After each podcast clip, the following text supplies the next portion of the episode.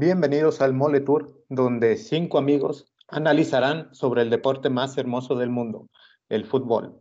Recuerden seguirnos en nuestras redes sociales, en Instagram, el Mole Tour, y escucharnos en las distintas redes del podcast, como es Anchor y Spotify. Estamos con mis buenos amigos Alan, Benji, Aurelio y Memo. Le damos la bienvenida al quinto miembro, al buen Memo. Gracias, gracias. Aquí andamos listos para analizar este bello y hermoso deporte. Y vaya que hubo buenas jornadas el día de hoy, muy buenos partidos y hay que darle, hay que comenzar sobre todo con la Liga Mexicana que ya disputó su última jornada a falta de un partido, pero ese tiene menos relevancia que un San Marino contra Liechtenstein y bueno, más que nada ya están definidas las posiciones y los rivales que habrá tanto en el repechaje como en la liguilla. Eh, ya tenemos a los cuatro a los cuatro que van a ir a duelo directo en liguilla, como es el León, Pumas, América y Cruz Azul, y ya tenemos a los restantes ocho que pelearán a partido único por su puesto en la liguilla. ¿Qué me pueden decir ustedes de la jornada de hoy? De este fin de semana sobre el fútbol mexicano? Pasó lo que tenía que pasar. El León sigue en la punta del, campeonato. Pumas merecidamente le gana al Cruz Azul. Regresaron las Cruz Azuleadas. Los Regios achicaron otra vez. Y el Necaxa anda en muy buena racha. El profe Cruz es muy. Ha tenido algo de suerte en su arranque con el Necaxa. Y ya los clasificó también. Sí, vaya que han sido una jornada muy, muy movida desde el viernes con Puebla y Juárez definiendo su futuro. Puebla ganando 1-0 al San Luis, que bueno, San Luis es una papa, y el América rescatando apenas un empate contra Juárez, pero no le sirvió de nada Juárez, quedó eliminado y junto a San Luis son los únicos que en toda su historia en, en la primera división no han podido avanzar a una liguilla.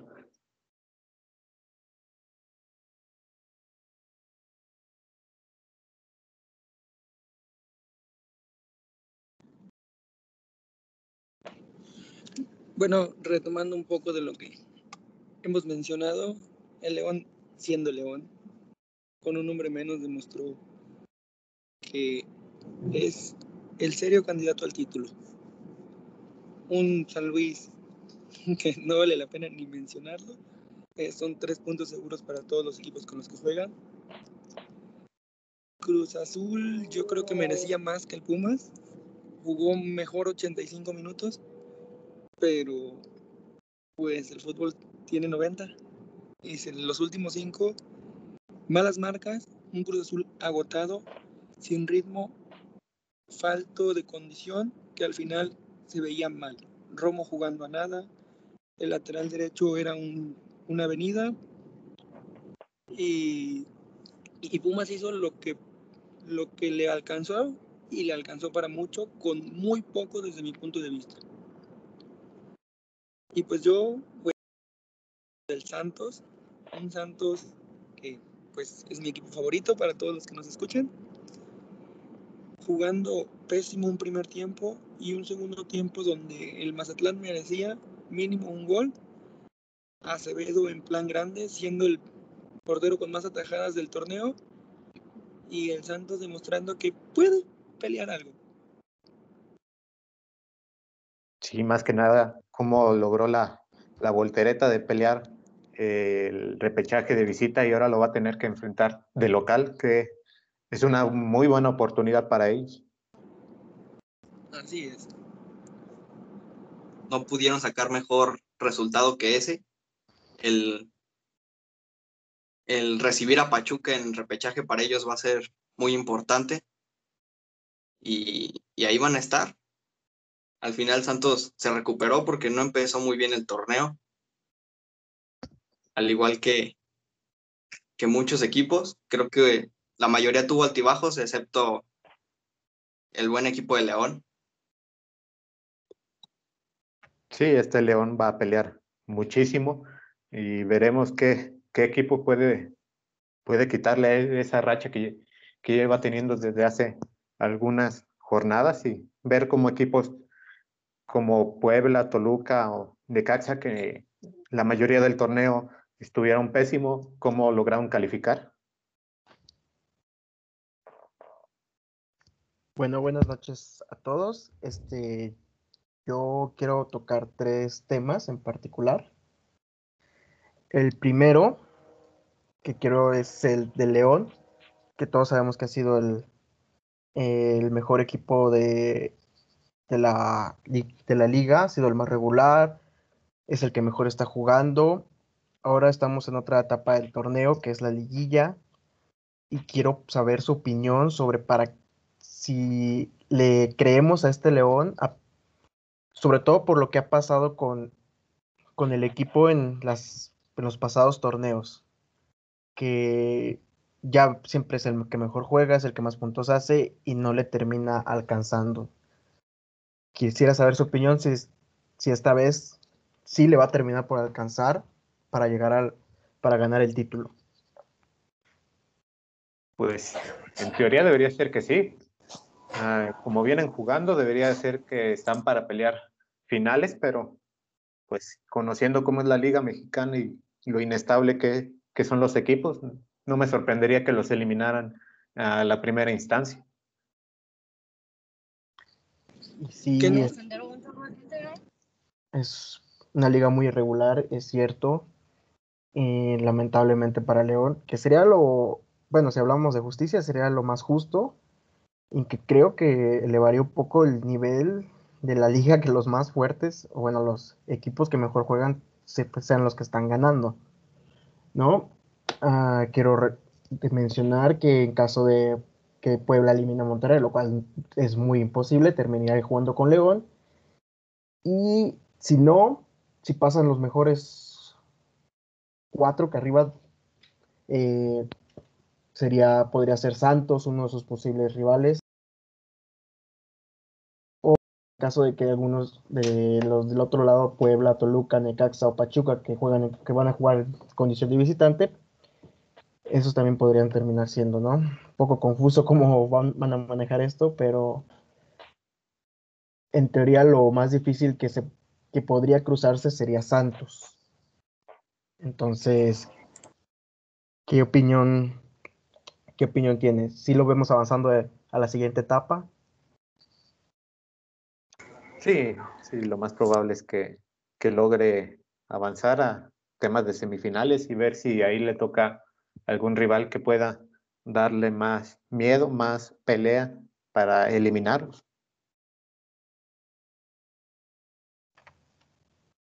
¿Creen que el formato le, le, pese a los primeros cuatro equipos de la tabla? Justamente eso iba a comentar. Justamente no hay que olvidar que pueden perder el ritmo después de dos semanas de inactividad por la fecha FIFA y la fecha de repechaje.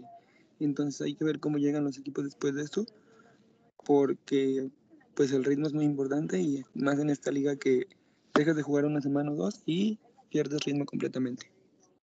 Pues recordemos que se viene la fecha FIFA a partir de la siguiente semana y más aparte empiezan los juegos del, del, octavo, de los últimos equipos en clasificarse al, al repechaje. Tal vez eso también le afecta a los demás equipos, ¿no creen? Sí, sobre todo en la, regularidad que puedas tener. Por ejemplo, León hoy cierra el torneo con un empate, con un expulsado, una pieza importante, aquí no, en la media cancha. Y Santos cierra bien, eh, que es uno de los posibles rivales en caso de que avancen los mejores.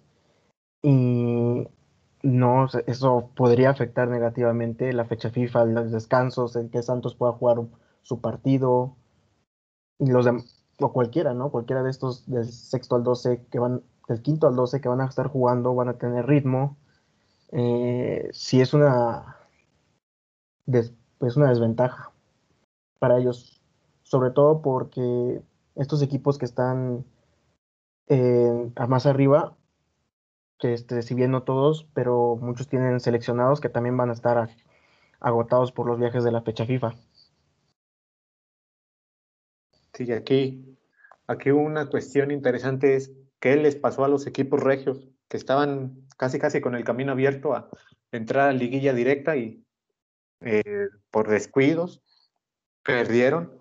¿Qué decir de Tigres y toda la polémica que ha surgido en redes sociales con Guiñac, cómo se ha peleado por polémicas, pero empatarle a un Atlas como que no te da un buen futuro.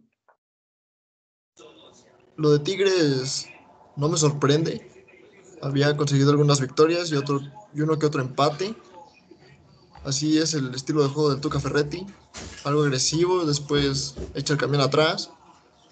Y ya cuando siente la presión, intenta ir por el resultado.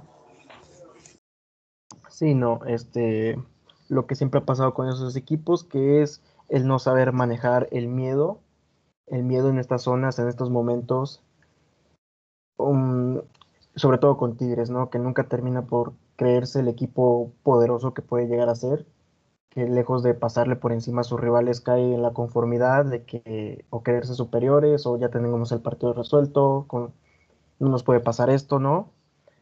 Y no termina por hacer lo que hacen los clubes importantes que, se, que quieren ser grandes o los que son grandes, que son ese no tener miedo de aplastar a su rival, de salir a ganar, entonces, termina pasando lo que, una historia que ya conocemos, que ya conocemos que es cierto, pues una jugada dudosa la de Ginaki podría ser lo que hubiera sacado a Tigres de repechaje, pero con el equipo que tiene, definirlo todo a una jugada, se me hace poner una excusa, más una excusa, poner la vara muy, muy abajo para este equipo, que debería estar entre los primeros cuatro. Y bueno, ya sabemos cómo maneja el equipo el Tuca, ¿no? No es novedad. Bueno, hablando de los equipos regios, el Tigres, pues como lo están mencionando, yo creo que, ok, a lo mejor sí debió haber contado ese gol, sí debió haber sido más, pero no te puedes escudar en una jugada cuando en 90 minutos no le jugaste a un Atlas eliminado desde hace mucho. Y el Monterrey, vemos que, que tuvo juego de final de Copa. Una copa irrelevante. Pero el equipo llega cansado, llegan en otro, en otro pensamiento, en otro ritmo, y pues les pesó. Al final, lo mismo que el Cruz Azul, los últimos 10, 15 minutos, ya los jugadores caminaban, ya no tenían movimiento, ya no tenían acción. Y fueron los últimos 10, 15 minutos donde el Chiva les mete tres goles. Sí, ese es otro tema que quería tocar. Resultados un poco engañosos, ¿no? En esos dos partidos, sobre todo, Pumas Cruz Azul y Chivas Monterrey. Yo creo que Monterrey tuvo un exceso de confianza para el tipo de plantel que tiene. Que le gane el Guadalajara, pues no era lo más ideal. Sí, cambia buen la posición en la, en la tabla. Bueno, es Monterrey contra Puebla, eh, Tigres contra Toluca, Chivas contra Necaxa y Santos contra Pachuca. Bueno, son duelos que por lo menos sí llaman la atención y ver si hay alguna sorpresa, por ejemplo, de, de Necaxa contra Chivas, que Necaxa viene con una racha impresionante después de correr a, a Sosa y, y que tenga cuidado con él, porque un equipo enrachado en, en liguilla es muy peligroso. Exactamente. Eh, que el Chivas, el Chivas cierra bien, ¿eh? el Chivas tiene varios juegos jugando bien, teniendo idea de juego que no había tenido en las primeras jornadas. Desde mi punto de vista, el Chivas cerró muy bien el torneo y pues no hay que olvidar que en esta liga no es el que llega con más puntos, sino el que llega más enrachado. Concuerdo contigo, eh, Chivas también cierra bien el torneo. Creo que es esas medidas disciplinarias, no sé si ayudan a darle como un chip al equipo. salieron con una diferente actitud. Eh, y Necaxa también, o sea, como ya lo mencionan, son dos equipos que cierran muy bien el torneo. Un poquito mejor el Necaxa, más regular. Y va a ser un muy buen partido, una buena llave. ¿Algún pronóstico? ¿Algún pronóstico para esta llave? Se la lleva Chivas. El Necaxa Guadalajara se la lleva Chivas. Sí, yo también concuerdo. Victoria del Guadalajara. Siento que Chivas puede, por cómo está jugando, por cómo terminó jugando el torneo, creo que tiene opción de ganarle a Necaxa.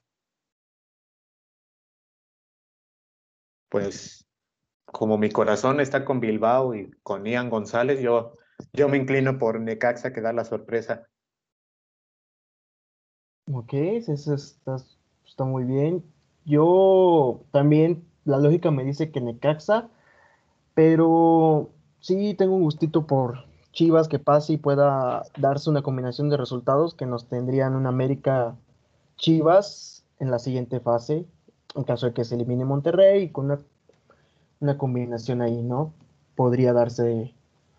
Pero, sí, sí, tiene razón, el Necaxa ha estado mejor, entonces por lógica tendría que ser Necaxa quien avance esa, esa llave, para mí. ¿Puebla elimina al Monterrey o se lo llevan los regios? Los Regios. El Sí. Puebla ¿De plano? jugó bien, pero no le va a alcanzar. Se va a morir de nada. Sí, concuerdo con mi compañero. Los regios son muy superior. Puebla y Toluca han sido irregulares. O sea, terminan calificando porque el la forma de calificación es muy noble. Monterrey sigue teniendo un plantel muy superior. Tigres igual. Entonces, yo creo que no les van a alcanzar.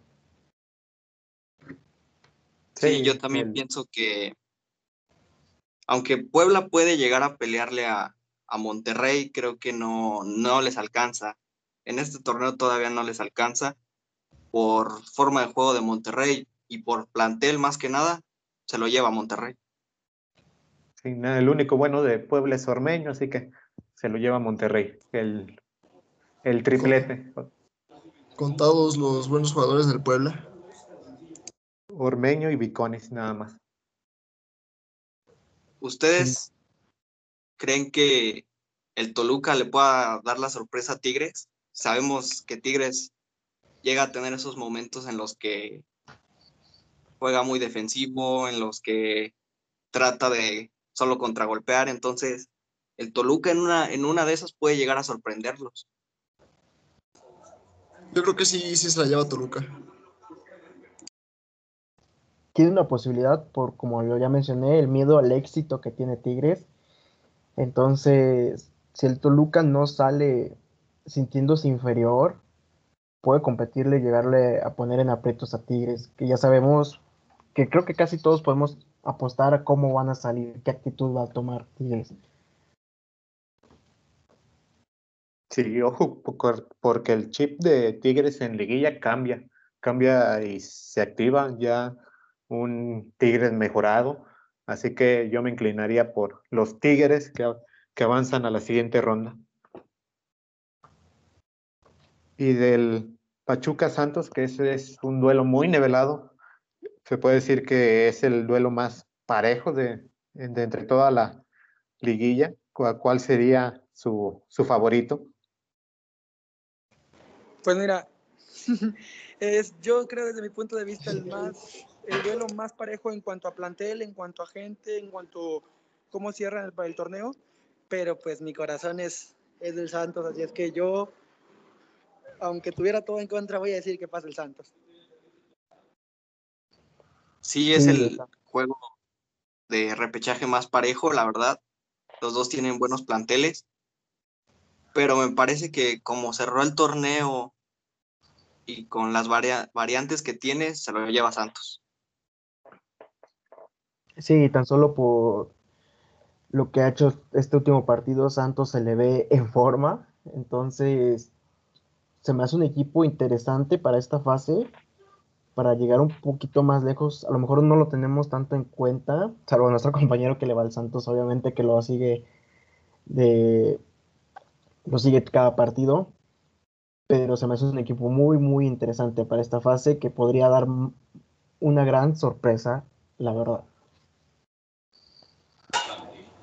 Tiene la calidad como para poner en aprietos a otros equipos como, como el América, al Tigres, al Monterrey. Es un equipo bastante interesante y sí me gustaría verlo clasificado. Aunque Pachuca siento que va a ir más a defender el empate. Sí, recordemos que esto es a partido único, no es ida y vuelta, y si no me equivoco, si me equivoco me corrigen, eh, hay tiempos extras y penales o es penales directo. Creo, hasta donde leí, el formato es penales directos. O mejor, más emoción. Sí, Sí. es Y empate en los 90 y directo a los penales. Sí, mucho mejor. Nos, nos, nos Sí, evitamos mucho el tiempo. Sí, los tiempos Sí, extras suelen más. ser, o sea, cuidar el resultado nada más. El desgaste, sobre Incluso- todo. Sí, incluso por eso de las lesiones, el desgaste muscular. Y ahí de vez en cuando los partidos llegan a ser aburridos en esos 30 minutos. Y recordemos que no es la siguiente semana porque hay fecha FIFA, es hasta dentro de dos semanas cuando ya empieza la fase final. Aurelio, no sé si nos querías decir algo. Sí, de la fase final, quería comentar sobre los cuatro de arriba. Ya, con, ya comentamos de León, pero ahora hay que hablar de Pumas, América y Cruz Azul. ¿Para qué están?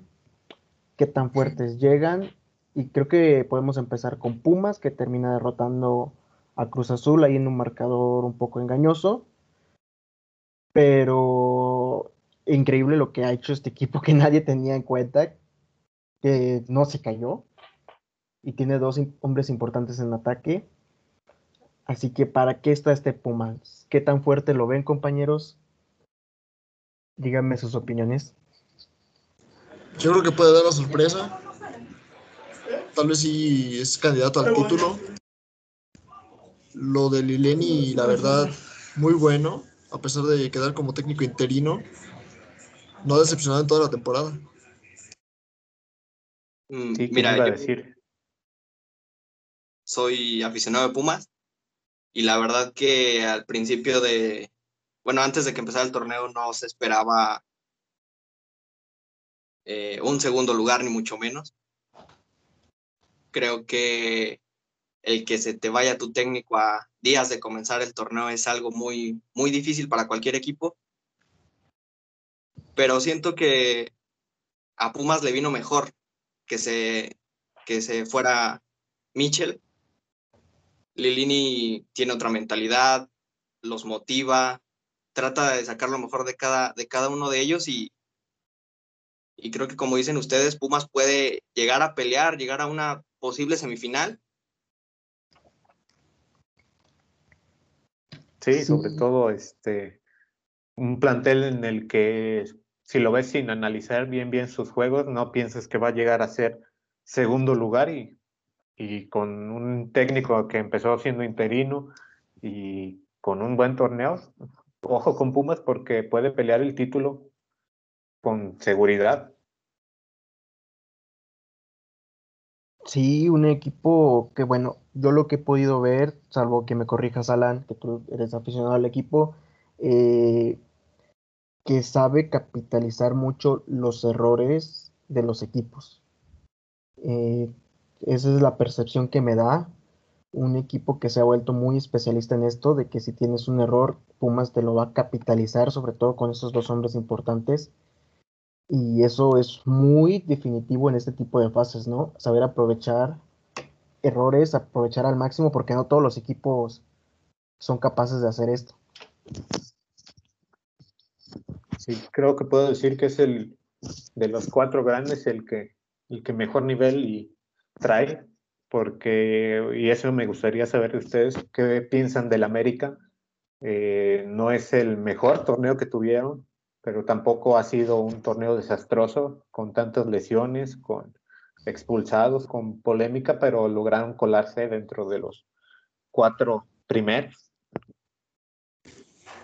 Sí, el América es bastante inconsistente, pero los resultados ahí están. Un plantel muy bien trabajado y siempre es candidato al título. Sí, un poco raro lo que pasa con este América. De repente parece que va a repuntar y vuelve a caer, y de repente mm, esperas que caiga y no cae. y de repente no esperas que caiga y cae y es un poco raro, ¿no? Mucho mérito ha de tener Miguel Herrera en que todo lo que pasa con el plantel, las lesiones no afecte tanto porque ustedes ven toda la polémica que ha estado con el América y es para que el equipo no ande en esa posición, la verdad, con los problemas en defensa, sobre todo con lo que mostró ante Juárez, esos problemas que tuvo, y, aún así está en tercer lugar, eh, tiene jugadores importantes, a pesar de las disputas ahí con Roger Martínez, que sigue, no, de esos jugadores que quedan mucho a deber y que nada más causan un poco de problemas. Y bueno, como dicen, siempre ha sido, siempre es candidato al pero pues, es una incógnita, una incógnita. Primera vez que veo a la América muy con ese signo de interrogación de qué pueda pasar. Me parece que este torneo tuvo muchísimos altibajos en América, muchas lesiones, ya sea por COVID, por, por otro tipo de, de lesiones, pero creo que en estas instancias es donde el América saca lo, pues lo que es, ¿no? Es el máximo ganador. Entonces, a cualquier equipo no, no le gustaría enfrentarse al América y menos ya en una liguilla, porque puede, puede llegar a sorprender a a cualquier equipo, la verdad. Entonces, este América de verdad está para competir por, por el título o cuál será el, tope máximo de este equipo? Eh, por historia debería competir por el título, pero yo siento, bueno, yo me voy a esperar a ver ese primer partido que tengan en esta fase de liguilla, porque en, años pasados, pues los aficionados americanistas creo que no me dejarán mentir que eh, tuviese el equipo que entraba, se calificaba y era claro que iba a pelear, era claro que iba a estar ahí, que iba... pero en este, por comentarios, cómo se ha manejado, eh, los veo como un poco de duda. Y creo que es eso, ¿no? Que como ya lo mencionó mi compañero Galán, que, que muchos altibajos. Pues increíble cómo ha estado este equipo. Muy alto, muy bajo, muy alto, muy bajo. Y por plantel, creo que ahí pueden estar un poquito tranquilos porque sí tiene nombre, sí tiene calidad, tiene buenos jugadores, entonces si está por lo menos para superar, por plantel debería superar la siguiente fase. Si el América termina jugando como jugó los últimos encuentros, se ve en la primera fase, ¿no? ¿Ustedes no creen lo mismo? Sí, si le ataca la irregularidad, como en este partido contra Juárez, obvio se va a ir en la primera fase. Sobre todo con la posibilidad de que le pueda tocar Tigres. Y también algo que tienen muy en común, por ejemplo, Pumas y América, es que la defensa no es lo más sólida que, que se espera. También ahí América ha tenido, yo creo que los problemas más serios en defensa y para cualquier equipo puede ser un punto, un punto a favor de ellos.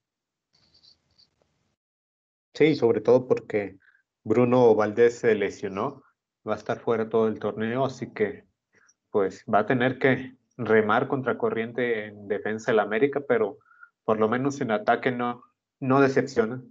A diferencia de, por ejemplo, Cruz Azul, su cierre en este torneo fue desastroso y te hace pensar si este año no es el bueno. Sí. Pues cada, cada año siempre dicen lo mismo, ¿no? Pero ahí se ven los resultados, la malaria no, no cesa. Sí, para los aficionados de Cruz Azul ha sido duro cómo cerró el torneo, para, por cómo empezó.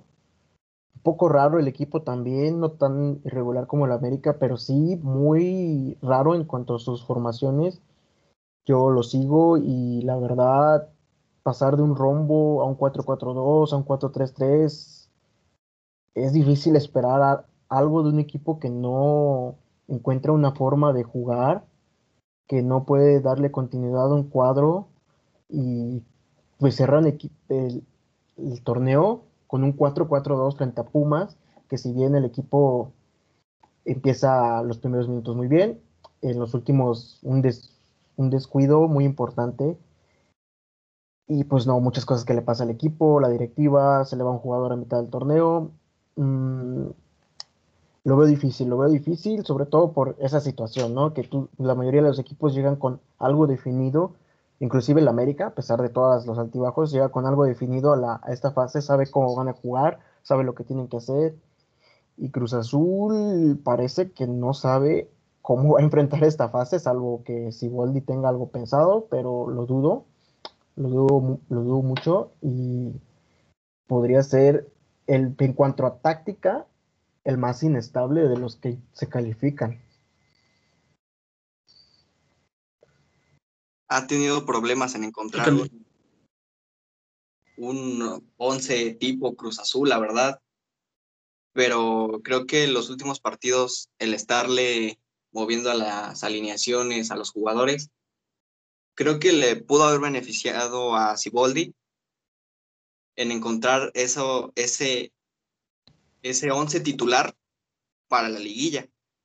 Creo que Cruz Azul tiene variantes, pero también puede llegar a, afectarle que esos, esas variantes que tiene no están en su mejor momento.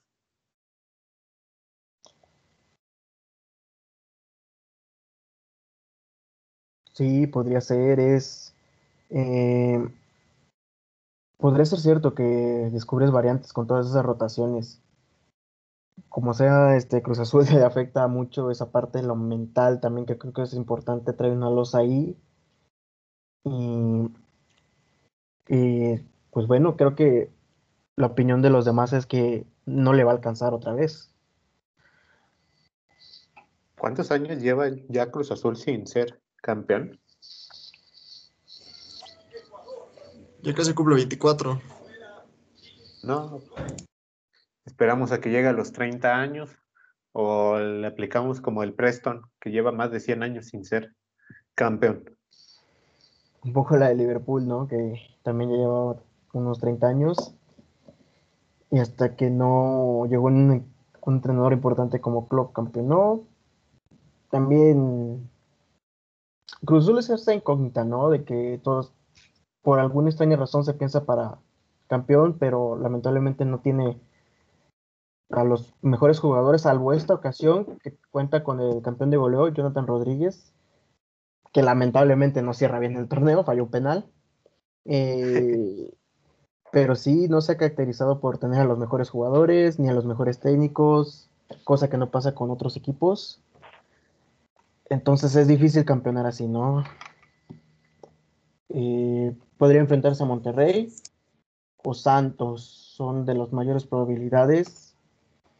Y los dos son muy difíciles para este Cruz Azul, ¿no? Sobre todo porque Monterrey y Santos que ya tienen definido cómo van a jugar. Santos un poco más que Monterrey para mí. Y bueno, creo que podría, sí, es muy probable que no le termine alcanzando. Sí, creo que todos estamos de acuerdo en que Cruz Azul no, no hará mucho en liguilla. Veremos cómo, cómo inicia esto, cómo, cómo se, se ponen las emociones esperando después de la fecha FIFA. Y también me gustaría que habláramos de fútbol europeo. Eh, no sé si les gustaría empezar con la Bundesliga y cómo, cómo el Bayern Múnich ya se afianza en el liderato otra vez con una victoria en un duelo muy, muy bueno de golazos contra el Borussia Dortmund. 3-2. Probablemente un, un, marcador algo, algo engañoso. Si bien los dos equipos jugaron bastante bien, yo creo que al Borussia Dortmund le pesó bastante, le pesó bastante el encuentro con fallas bastante importantes ya en la parte final del encuentro que pudieron haber sentenciado el juego. Sí, un Bayern que no pierde la costumbre de ganar, ganar, ganar, como sea. Y una pena por el Dortmund, había hecho un partido interesante. Marco Roy se empieza anotando. También una pena lo que le pasó a este jugador, que siento que pudo haber sido de los, mejor, de los mejores. Y las lesiones no lo han dejado. aparece también Haaland, el, el noruego sigue metiendo goles, sigue, sigue apareciendo, salvo que falla, falla una ocasión de gol importante.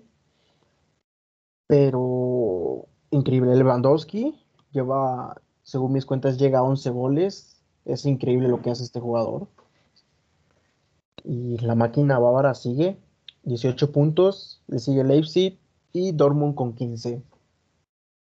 Al igual que Leverkusen, también con 15. Y mi pregunta es, ¿qué le falta a este Dortmund para eh, afianzarse y ser un, una, una maquinaria que le pueda dar una peleada seria al Bayern Múnich por el título? Yo creo que en primer lugar un cambio de técnico, si bien Lucien Fabre no es un técnico de categoría top, yo creo que empezando por el cambio de técnico estaría bastante bien para darle una nueva cara al Dortmund, bastante, si bien tiene un plantel interesante, nos ha demostrado que es inconsistente en algunos encuentros. Sí, desde la época de Klopp no ha podido encontrar un entrenador ideal para la plantilla que tiene y esta, si bien no ha tenido, o sea, unas plantillas bárbaras, esta vez yo siento que sí, es una plantilla muy diferente a las que ha tenido y no le han podido sacar todo el provecho. Al contrario de lo que pasa con el Leipzig, que en plantilla yo pienso que es un poco inferior, pero Nagelsmann lo tiene peleando mejor que el Dortmund en estas temporadas. Entonces, sí influye mucho esta parte del técnico en este equipo, sobre todo para quitarse la paternidad que ha ejercido el Bayern en estos últimos enfrentamientos que han tenido.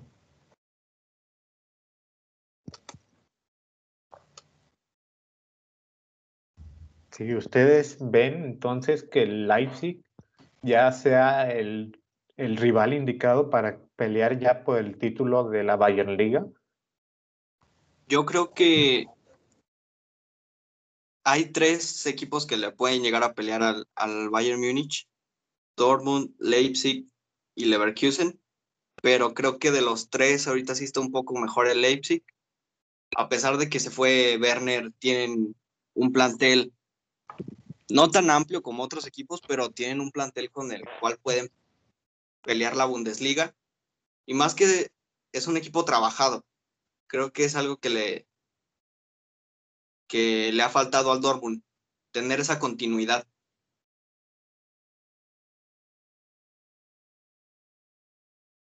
Sí, ha sido un equipo más regular que todos. Ojo con el Leverkusen, con un Lucas Salario encendidísimo, ahí peleando la, la tabla de goleo. Lleva dos dobletes en los últimos juegos. Y pero no, no deja de tener menor calidad que el Leipzig, el Leipzig sigue siendo un equipo más completo y sobre todo por la propuesta, ¿no? Cada que se enfrenta con que el equipo que sea le juega como tiene que jugar, como siempre juega, sin miedo, sin achicarse entre rivales más poderosos que ellos y eso le ha ayudado mucho a competir, a hacer como que esa molestia al Bayern Múnich que pues no había tenido, había sido muy superior. Hoy en, ve en el Leipzig un rival y esperemos que pueda competirle, ¿no? Porque esta liga se, está volviendo pues Bayern y los demás, ¿no? Sí, casi siempre todo lo, lo, más interesante es al final del torneo, pero los partidos que se pelean por el descenso y la, y la repesca. Sí, sobre todo el Schalke que está ahí metido con, con tres puntos nada más, el Mainz con uno. Eh, el Schalke está dando una sorpresa tremenda, pero de a la inversa no, no se ha podido encontrar en la liga. Y ahí están metidos el Colonia también con tres puntos y, y mi Arminia, que yo esperaba que no peleara zonas altas de la tabla, pero por lo menos que estuviera a mitad de la tabla. Sí, toda una sorpresa lo, de, lo del Schalke, una de las mejores canteras de Alemania, peleando ese lugar. Es, es increíble cuando de ahí han salido jugadores como Goretzka, como Julian eh, Draxler en el París. Y otros jugadores importantes a lo largo de su historia, hoy se las ve difícil.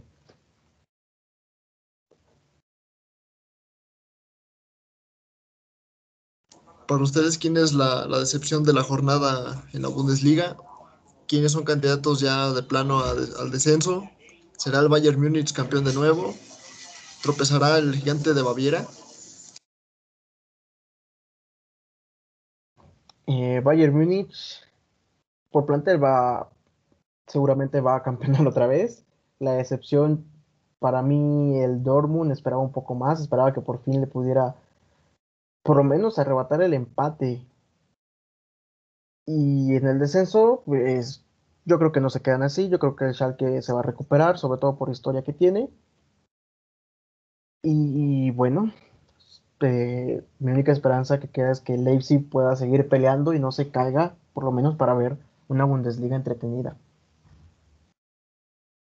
Sí, yo también concuerdo con Aurelio, el Bayern va a ser el campeón, por lo menos ahorita no, no se vea que el pico que trae el Bayern descienda, está teniendo una tremenda temporada. Eh, decepciones, eh, sobre todo el, el Colonia y el Schalke, que de- por lo menos en media tabla sí deberían de estar peleando y sorpresa o no, el Unión Berlín ahorita va en quinto lugar, un equipo que recién bueno, la temporada pasada ascendió, pero no trae un plantel tan, tan vasto, por lo menos en cuanto a, a los equipos, el Unión Berlín está dando una muy, muy grata sorpresa.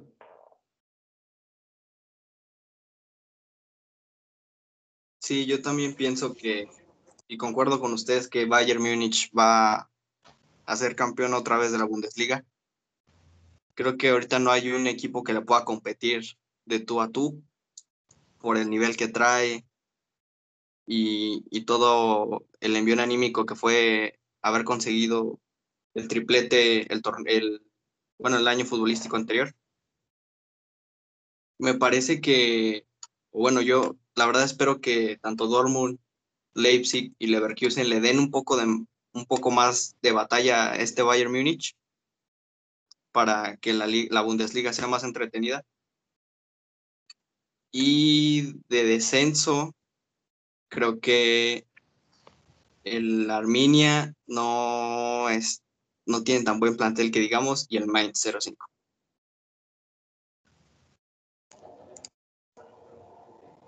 Sí, concuerdo con los que van al descenso. Probablemente la Arminia se va a quedar ahí. El Mainz no ha ganado. Igual candidato serio a la Bundesliga 2. El Schalke, esperemos y recupere un poquito de lo que venía manejando en torneos anteriores. Para mí la sorpresa del torneo está entre el Stuttgart y el Unión Berlín. Campeón favorito, ya saben, el Bayern Múnich. Pero si los enfrentamientos directos lo resuelven, probablemente haya nuevo campeón.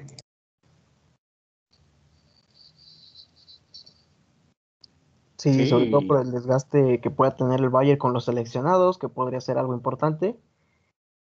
Esperemos, esperemos que se animen un poco las cosas en Alemania.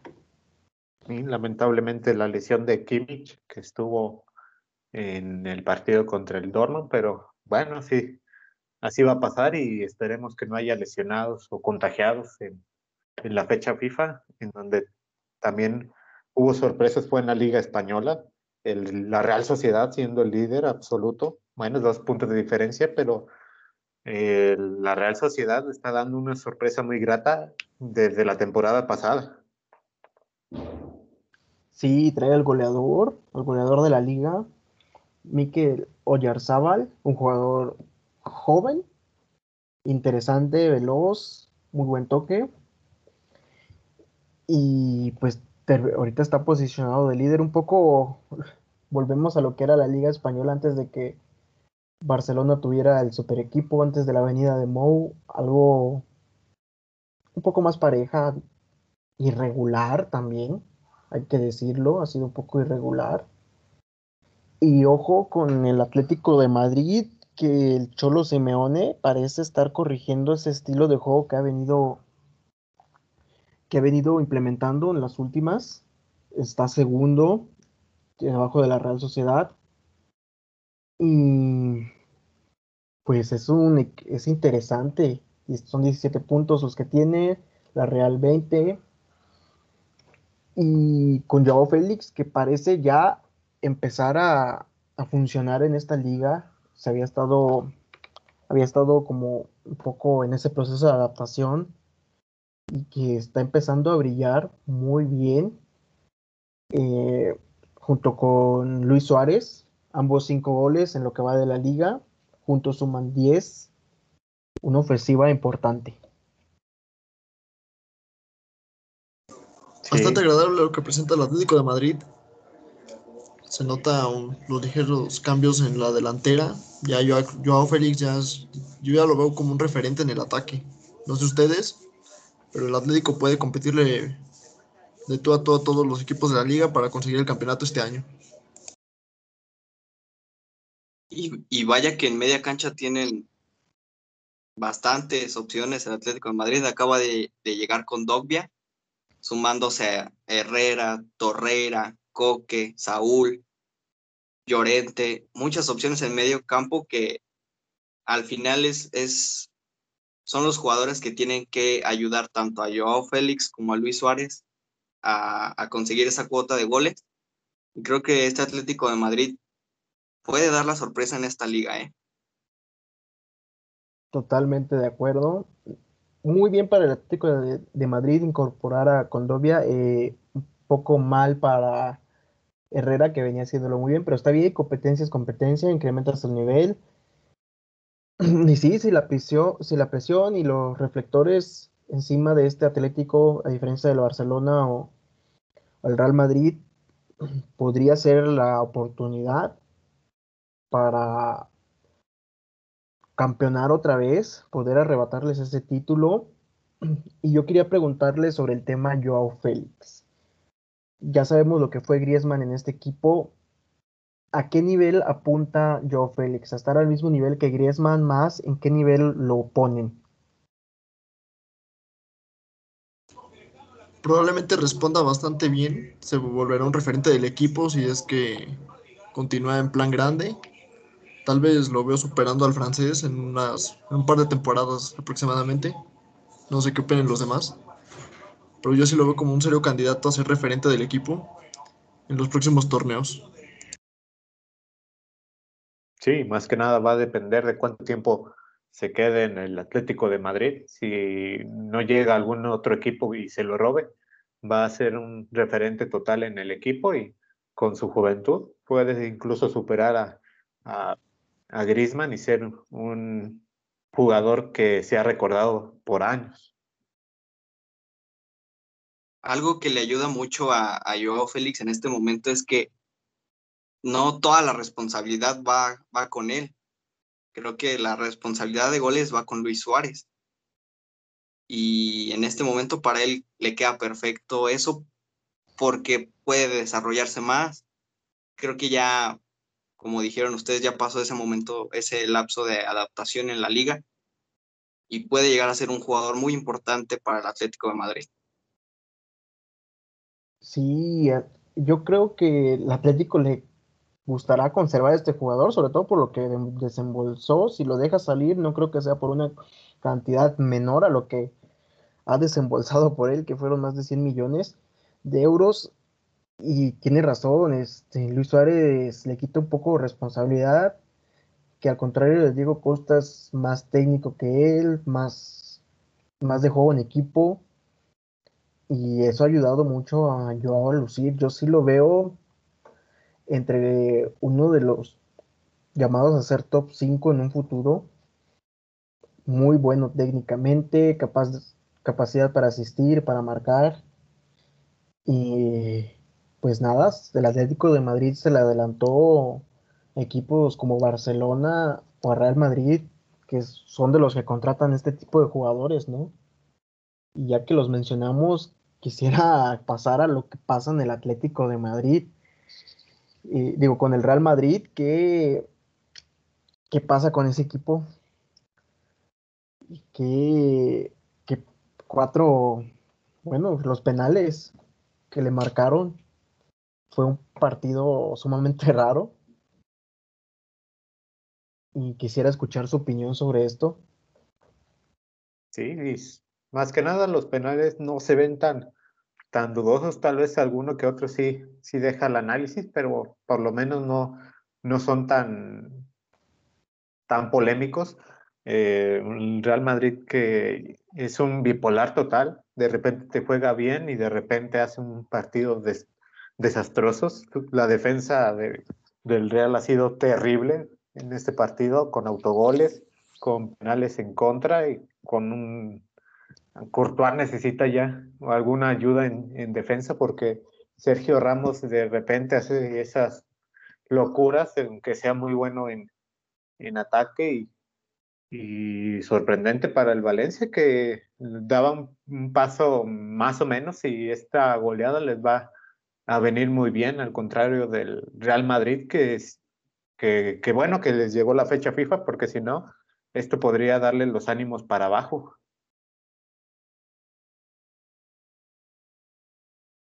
Sí, sí podemos, bueno, ahora sí podemos decir que el América se parece al Real Madrid, muy irregulares los dos. Eh, los penales creo que sin discusión, salvo el de Marcelo, por ahí un poquito dudoso, pero eh, pero este equipo sumamente irregular es cuarto, lleva 16 puntos, y bueno, yo, en mi opinión, pierde algo de lo que había conseguido en otras temporadas que lo hace al Real Madrid. El Madrid yo, lo defino como el mejor equipo que aprovecha el miedo, ¿no? Saber manejar el miedo de los rivales. Y esta vez podemos ver que los rivales no le tienen miedo al Real Madrid, no infunde ese miedo de antes y se le complican los partidos. Barán no volvió del partido del Manchester City sigue perdidísimo y complicado el panorama, sobre todo con la presión mediática que hay sobre este equipo también. Y bueno, ¿qué, qué pasa por la cabeza de Zidane? ¿Qué opinan ustedes? ¿Qué se puede hacer con este equipo? El Real Madrid, la verdad, ha tenido una baja de juego muy fea, la verdad, de, como dices, desde ese partido de Champions contra el Manchester City, Varane no se ha recuperado para nada. Creo que no tienen una solidez defensiva, si bien Courtois es muy buen portero, los, la, la, la central no ha estado en la mejor forma y creo que también es se debe a que muchos jugadores han perdido ese nivel que tenían en años anteriores. Al igual que, por ejemplo, no contar con un delantero suplente de Benzema. Creo que eso también le, ha afectado mucho al Real Madrid, depender nada más de Benzema como nueve. Pues delantero sí tienen, pero ¿alguien sabe dónde está Luka Jovic? ¿Alguien lo ha visto en el Real Madrid? Perdidísimo. Perdidísimo Luka Jovic. Eh, entró Mariano y créeme que se notó más Mariano que, que Jovic, por lo menos en ganas y actitud. Hazard, que por si no es por problemas físicos, es por COVID o es por X cosa, no he podido contar con él. y, de esa renovación que se les prometía a los madridistas, pues parece que no está, no se está dando, viendo a Marcelo e Isco como titulares. Eh, ¿Qué pasó con Isco? Uno de los llamados a ser mejores del mundo. ¿Y qué momento atraviesa actualmente este, este jugador junto con Marcelo? Sí, es que ya está, esta plantilla ya, ya se avejentó y los jóvenes, salvo Vinicius, de vez en cuando, no, no han respondido y, y lo malo es que el, el, otro delantero que tiene el Real Madrid es Mariano, que pues tampoco no, no te ayuda mucho. Así que la va, la va a sufrir el Real y más si no, si no ficha a alguien en, en invierno. ¿Al Madrid qué le convendrá más? ¿Vender jugadores o Voy a esperar para fichar a, a Mbappé como una opción de reemplazo en la delantera. Yo pienso Yo que, eh, bueno, perdón, eh, que sería traer un técnico adecuado para la transición. Zidane no está de acuerdo con la transición, creo que eso queda claro. Solari por ahí la empezó sentando a jugadores como Isco, como Marcelo. Lamentablemente los jugadores no lo quisieron. Y creo que empieza por ahí, ¿no? Se van a pensar en, fichajes. Creo que para esta renovación Zidane no el técnico adecuado.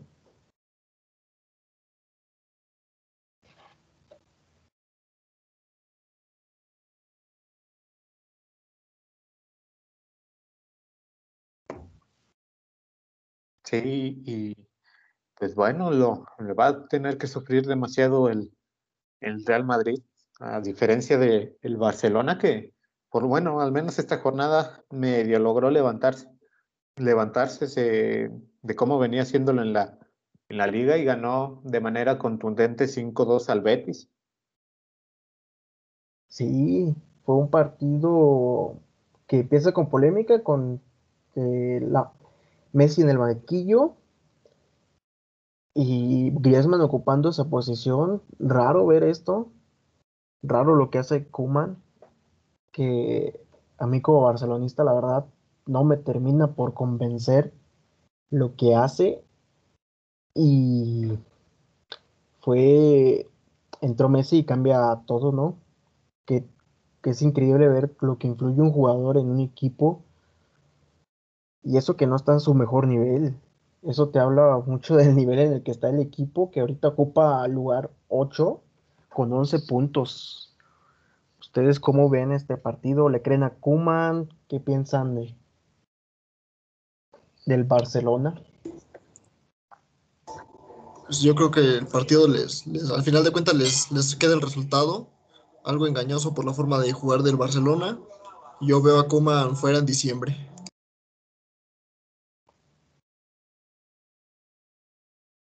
Le, Koeman, la verdad es que le está dando muchísimo, muchísima importancia a los jóvenes, pero creo que no, a este Barcelona no le, no le alcanza todavía para mínimo para ser campeón no, le, no, no lo veo. Este año sí no lo veo. Aún tiene dos partidos pendientes de la Liga de España. Tal vez si los gana se puede colar todavía entre los primeros lugares. Pero de allí en fuera, pues no se le ve mejorías al Barcelona. Salvo en la Champions de, de esta temporada donde empiezan a jugar bien. De allí en fuera el Barcelona es muy, muy irregular. Sí, Sí, creo que lo principal es que, que renueven a, a Messi, que logren que se quede y que sea la base del, del proyecto, porque si no se ve muy, muy difícil que, que el proyecto continúe de buena manera y más que nada porque como se iría gratis, mm, al no sacar alguna ganancia sería todavía más desastroso para el Barcelona. Sí, afortunadamente para los barcelonistas hay dos candidatos a la presidencia que parecen tener un proyecto interesante. Y bueno, en esta liga sí yo la veo complicado como para quedar en cuarto lugar. Estam- estamos a 10 puntos del líder, bueno, 9 puntos, aún con sus dos partidos menos ganando, no se acerca, no se acerca mucho. Y es una temporada complicada, rara. Lamentable lo, la lesión de Ansu Fati, un chico con un increíble potencial y con esa ruptura de meniscos, pues si bien le va, son tres meses fuera y se complica cada vez más este panorama para Cuba, para el Barcelona y está complicado para sobre todo para la Champions. Sí, más que nada porque era el mejor jugador que tenía el Barcelona. Este, así que va a tener que sufrirle para, para encontrar algún jugador que le supla o, o algo así por el estilo, porque, y más que nada que que regrese bien Ansu Fati, que logre recuperar el nivel que andaba demostrando, porque hay jugadores que sufren una lesión así y se termina su carrera. Ya se daba convirtiendo en un referente del equipo, pero muy, muy lamentable la lesión que tiene el, juvenil.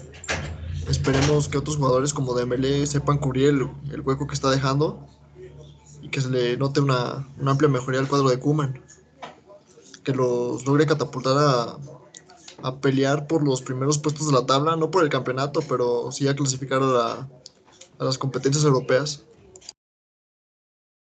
Sí, afortunadamente para Cuban aparece un jugador en, la plantilla como Pedri, con 17 años, que juega impresionantemente bien para su edad. Todavía no es el jugador importante, en el clásico anduvo un poco perdido, pero empieza a tener muy buenos partidos Seguramente Griezmann va a ocupar la posición de Ansu Fati. Ahí Dembélé por izquierda, el Dembo, que también está recuperando un poco de nivel. Pero bueno, el 4-2-3-1 que implementa Kuman parece que no termina por convencer, sobre todo por los dos mediocampistas que tiene, como Busquets, que ya no, no le da para hacer esa función, y de Jong, que ha estado un poco perdido desde que llegó, a pesar de ser un jugador con mucha, mucha calidad. Y bueno, esperemos a ver a qué le alcanza en el futuro este Barcelona. ¿Y no sienten que está que Kuman está desperdiciando a, a Ricky Puch? Totalmente. Sí, bastante. De acuerdo creo que si le vas a dar la oportunidad a los jóvenes de, jugar en el Barcelona, creo que él merecidamente la, debería de tener. Más en esa transición de que Busquets, bueno, Vidal que ya, ya se fue, Rakitic, Rakitic que ya se fue, dejaron ese hueco ahí para los jóvenes y la mayoría de los, de los aficionados creo que se imaginaban que él iba a ser una pieza importante de este nuevo ciclo del Barcelona.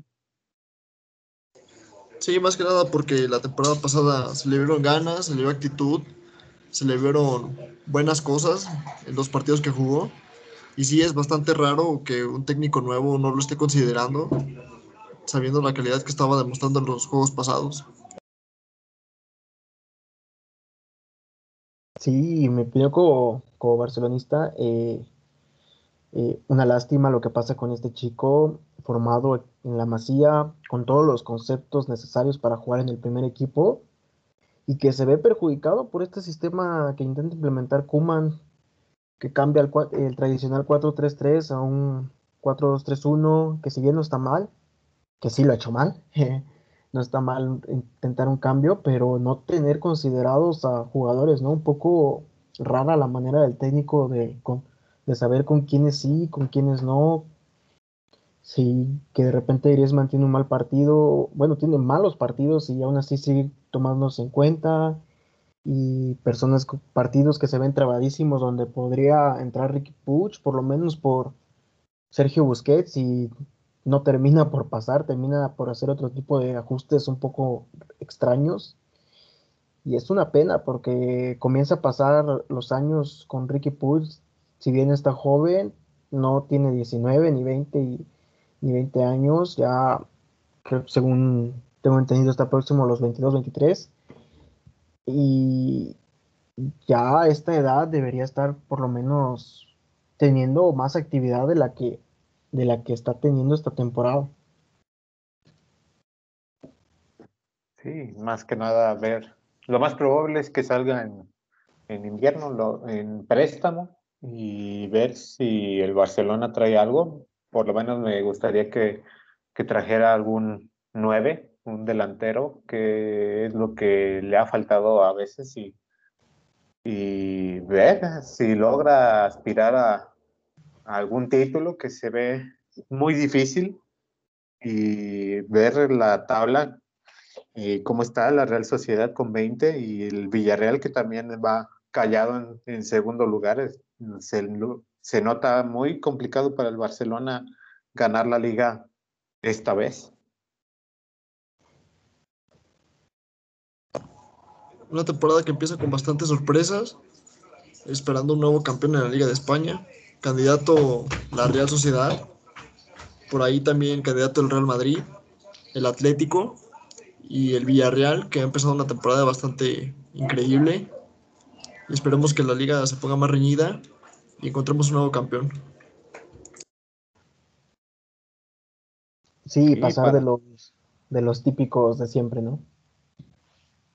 Y para sorpresas y los típicos de siempre en la, en la Serie A, el ver la tabla general y por lo menos en los primeros cuatro no ver a la Juventus es algo que te asombra. Sí, sí apenas es la, las primeras jornadas, pero el inicio que ha tenido el Milan y el Sassuolo, que están en los primeros dos lugares, ha sido increíble, aunque sí hubo muchísimos empates esta, en esta jornada. El Sassuolo empató, eh, el Parma también con 0-0, la Juve y, la Lazio como un partido que ya lo tenía amarrado la Juventus y en la última jugada, como la Lazio le quitó los dos puntos y terminaron empatando 1-1.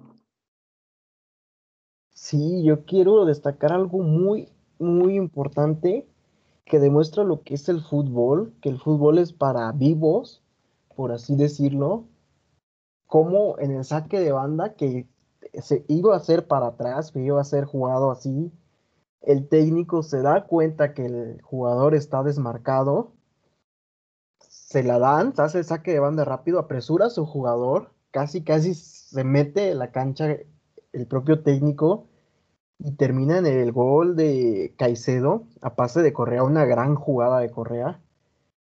Pero son estos momentos, ¿no? Esos pequeños momentos que marcan la diferencia. Y fue algo increíble de ver. Y sobre todo que le pase también a la Juventus, ¿no? Una, una Juve que está acostumbrada a estos momentos importantes y se le escapa ese partido en los últimos minutos.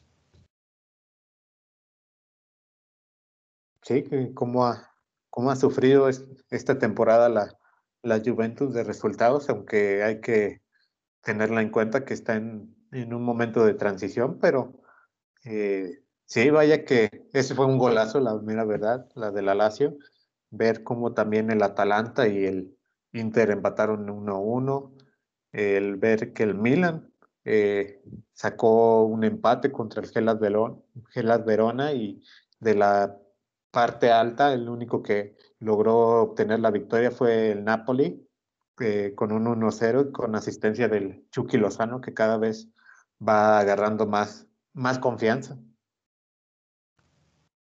Sí, ¿y ¿qué ha pasado con el Milan? Díganme qué ha pasado con este equipo que apuntaba a renacer y últimos dos resultados no muy favorables. Se notó el bajón anímico desde el partido de, de la Europa League. Jugadores que no respondieron como uno lo esperaba. Chanoglu bastante desaparecido del partido del día de hoy.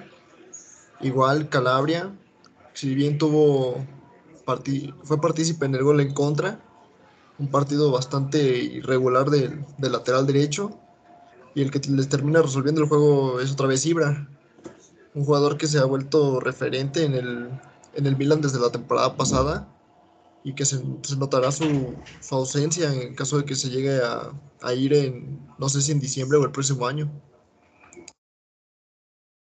Creo que al Milan también lo que le puede llegar a afectar en, en la lucha por la Serie A es la, pues las dos competencias. También la Europa League es una competencia que, que es muy dura y que los equipos tienen que entender un plantel bastante amplio para poder competir por, por ambas competencias, la verdad.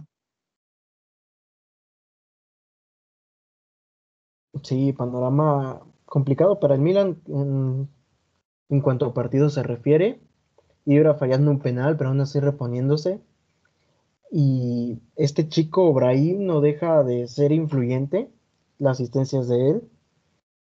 Y bueno, un Milan que empezaba muy bien y muy bien y de repente viene un golpe de realidad importante. Ahora hay que hablar un poco del Chucky Lozano, cómo lo ven en el, en el Napoli. Parece que las cosas le están saliendo bien al mexicano. La verdad es que sí, ¿eh? Creo que a Chucky lo que lo, lo que lo ha beneficiado en este inicio de temporada es que se fuera a Callejón, que era pues un jugador importante para Gatuso, más por la posición que competía directamente con, con, con, Lozano. Y creo que el, el que Gatuso le haya dado la oportunidad y le, le, le brinde la confianza a, a, Chucky es muy bueno para él, que siga retomando ese nivel que, que lo llevó a Italia. Sí, ver cómo, cómo ha ido evolucionando este Napoli que al principio nadie daba un peso por Gatuso y, y véanlo ahora que va peleando zona de Champions y en una de esas puede competir por la liga.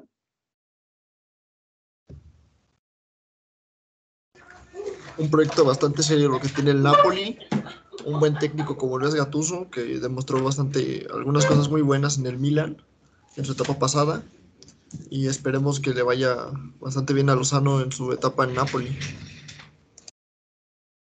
Sí, yo desearía que fuera que pudiera ser campeón el Chucky Lozano demostrando gran nivel en Italia y poder pasar a un equipo todavía mejor. El Napoli está en tercer lugar con 14 puntos a 17 que tiene a unos 3 puntos que tiene el Milan con 17 y está ahí en la pelea Mm, se le ve bien trabajado al equipo y bueno, yo siento que todavía nos queda mucho que ver Lozano. Creo que su nivel está para mucho más grandes cosas, más de las que hemos visto. Y esperemos que pueda llegar a ese potencial que todos sabemos que tiene. Ha sido muy, muy buena liga la Serie A. Ha tenido partidos muy, muy interesantes. El, el Inter y el Atalanta sacando un empate 1-1 y, el Atalanta eh, de vez en cuando como que se titubea en esa pelea por tratar de ser un equipo relevante para la Serie A.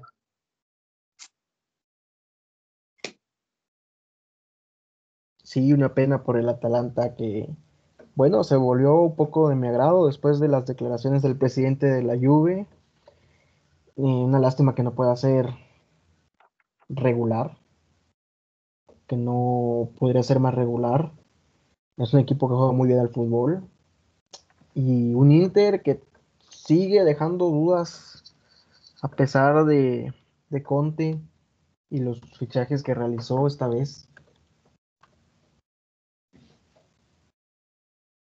Sí, como que de repente este Inter de Milán no, no termina por convencer y, porque es un buen proyecto, tiene buenos jugadores y Conte es un buen entrenador, pero esa disputa que tiene con la directiva, como que de repente siento que la va, va a tronar todo y, no sé, no, no espero que el Inter al final vaya a conseguir grandes cosas si siguen en este rombo. Probablemente sea la decepción del campeonato, no sé, uh, salvo su opinión, pero yo sí lo veo como una, para el plantel que tiene, la decepción del torneo.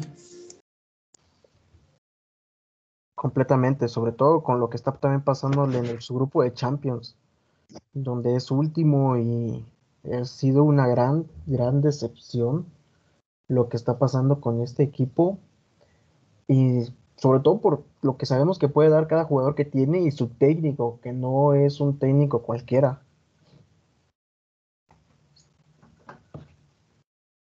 Veremos si, si el Inter logra levantar. Y para terminar con las ligas, un, em, cerramos con la mejor, que es la, la Premier League, con, un, con una serie de partidazos y sorpresas, el ver la tabla general y ver a dos equipos que están en los primeros cuatro lugares, el Leicester City en primero y el Southampton en cuarto, que ha sorprendido muy bien el Southampton teniendo un gran partido contra el Newcastle y el Leicester City ganando eh, por la mínima contra el Wolverhampton. Un Leicester que ha demostrado que hay que creerle después de lo que ya hizo en anteriores temporadas y que se ve muy beneficiado de no estar compitiendo como los otros en Champions League y no tener esas bajas, salvo la de Jamie Vardy con Inglaterra, que puede trabajar tranquilo, que puede trabajar bien enfocado en lo que es la liga y mantener esta ventaja. Y un segundo lugar, que es Tottenham. Sí, si no estoy mal, si no corríjanme, pero que también muy, muy buen equipo de la mano de Josep Mourinho, eh, como ya lo dije en, en, un anterior programa, vuelve a tomar un aire esta vez y quiere pelear, ¿no? Quiere pelear por ese título de la Premier. Yo creo que este año eh, las tres ligas que, hemos comentado, bueno, dejando de lado la Bundesliga, tanto la Serie A como la Liga Española y la Premier League van a estar muy cerradas. También se debe un poco a las irregularidades de, todos los equipos. Es cierto que apenas va empezando la, sus ligas, pero creo que este año, la verdad, muchos equipos pueden llegar a dar la, dar la sorpresa hasta de ser campeón. Y en esta Premier League que hay muchísimos equipos muy buenos, la verdad que, es agradable ver esto más en, la llamada mejor liga del mundo. Siempre, siempre será muy agradable ver equipos diferentes peleando, peleando los títulos y eso le genera más competitividad a la liga. Si bien tenemos equipos como el Liverpool que son regulares en la liga, también tenemos otros que tienen altibajos, como lo es el Manchester City, el Arsenal o incluso el Manchester United que no han arrancado bien y sabemos que si llegan enrachados pueden, pueden pelear lo más alto de la, de la tabla. Sí, y es un tema que podemos tocar en algún otro podcast sobre esta situación que se está viendo con el COVID y cómo equipos que no tienen tanto ruedo en sus jugadores les permite competir mejor. Ya vemos el caso de Southampton, Aston Villa, Everton. Eh, que no son equipos que pues que compitan, que tengan otras competiciones o que tengan competiciones tan demandantes como si las tienen Liverpool o el Manchester City y pueden pelear mejor al ver estas irregularidades, que los infectados, que los viajes, que los torneos, que partidos cada tres días. Y bueno, estamos viendo ligas muy, muy parejas. Entonces, se agradece, ¿no? También se agradece un poco para variar un poco de los mismos de siempre.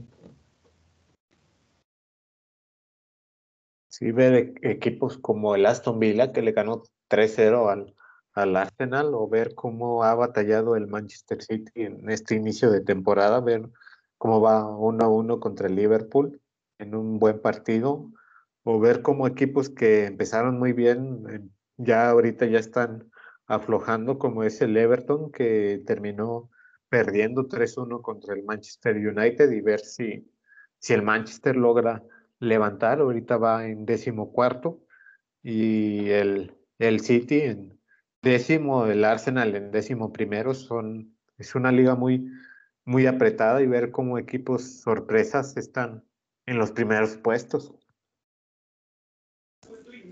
A pesar de que llevamos ocho o nueve jornadas, ya podemos sacar conclusiones acerca de las cuatro mejores ligas más importantes. Por ejemplo, aquí en la Premier podemos concluir que hay equipos que ya definitivamente están peleando la parte baja del torneo, otros equipos que son la revelación y las decepciones del torneo. Para ustedes, ¿cuáles serían estos equipos que estarán peleando lo más bajo, lo más alto y los que estarán esperando mejorar pasando la primera ronda?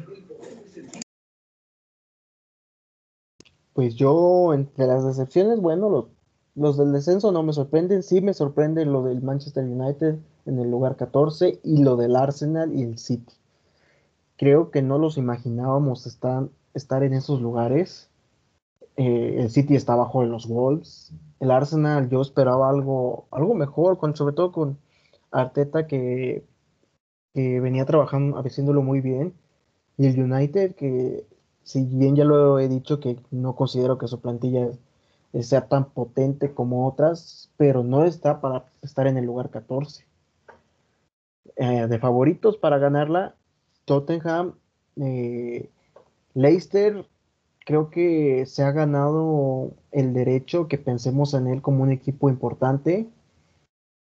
Y el Liverpool, que bueno, ese partidazo entre el City y el, contra el City demuestra que es la mejor liga del mundo, que ahí se juega el mejor fútbol, qué velocidad de los dos equipos. Fue increíble ver el ida y vuelta, que es que la calidad de los jugadores. Y bueno, el mejor fútbol se está desplegando aquí y se puede ver con partido a partido. A partido.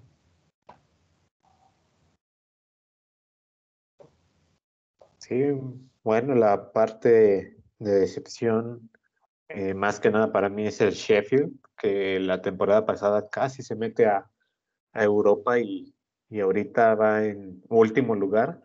Eh, no tiene una gran plantilla, pero lo que había logrado la temporada pasada sí, sí había callado a varios que pensábamos que iban a descender y verlo ahorita en ese último lugar como que ya les dio el verdadero golpe de, de, de realidad. También el United y el Leeds que que se esperaba más de ellos y estar en la zona baja del, del campeonato es malo, aunque veremos si se logran reponer.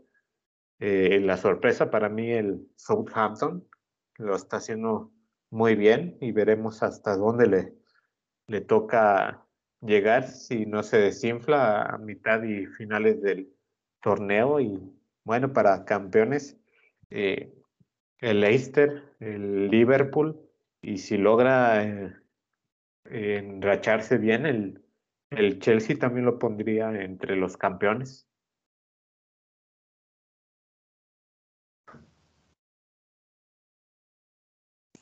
Sí, yo también concuerdo con, con algunos de ustedes. Decepciones, el Sheffield United, la verdad.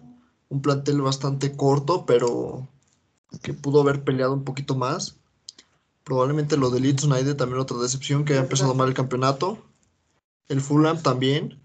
Otro equipo que empezó bien, pero los resultados no, no se no los acompañan.